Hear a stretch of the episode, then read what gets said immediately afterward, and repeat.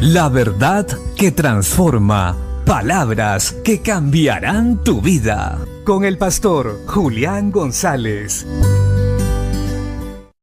La Biblia dice en el Evangelio de Mateo capítulo 4, verso 4. Él respondió y dijo, escrito está, no solo de pan vivirá el hombre, sino de toda palabra que sale de la boca de Dios. Qué maravilloso Jesús nos enseña lo que realmente necesita el hombre para estar saciado.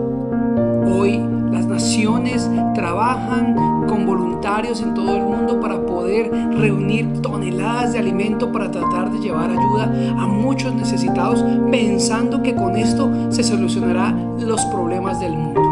Y la verdad es que sí se necesita. Necesitamos ayudar a los necesitados, pero cuando ellos coman volverán a tener hambre.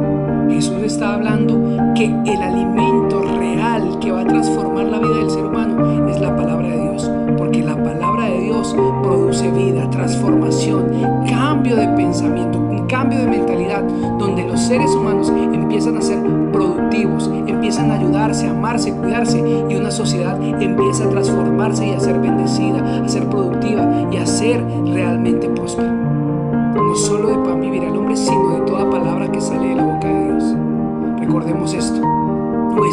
necesidad no es tanto del pan que perece, porque ciertamente cada día debemos buscar más.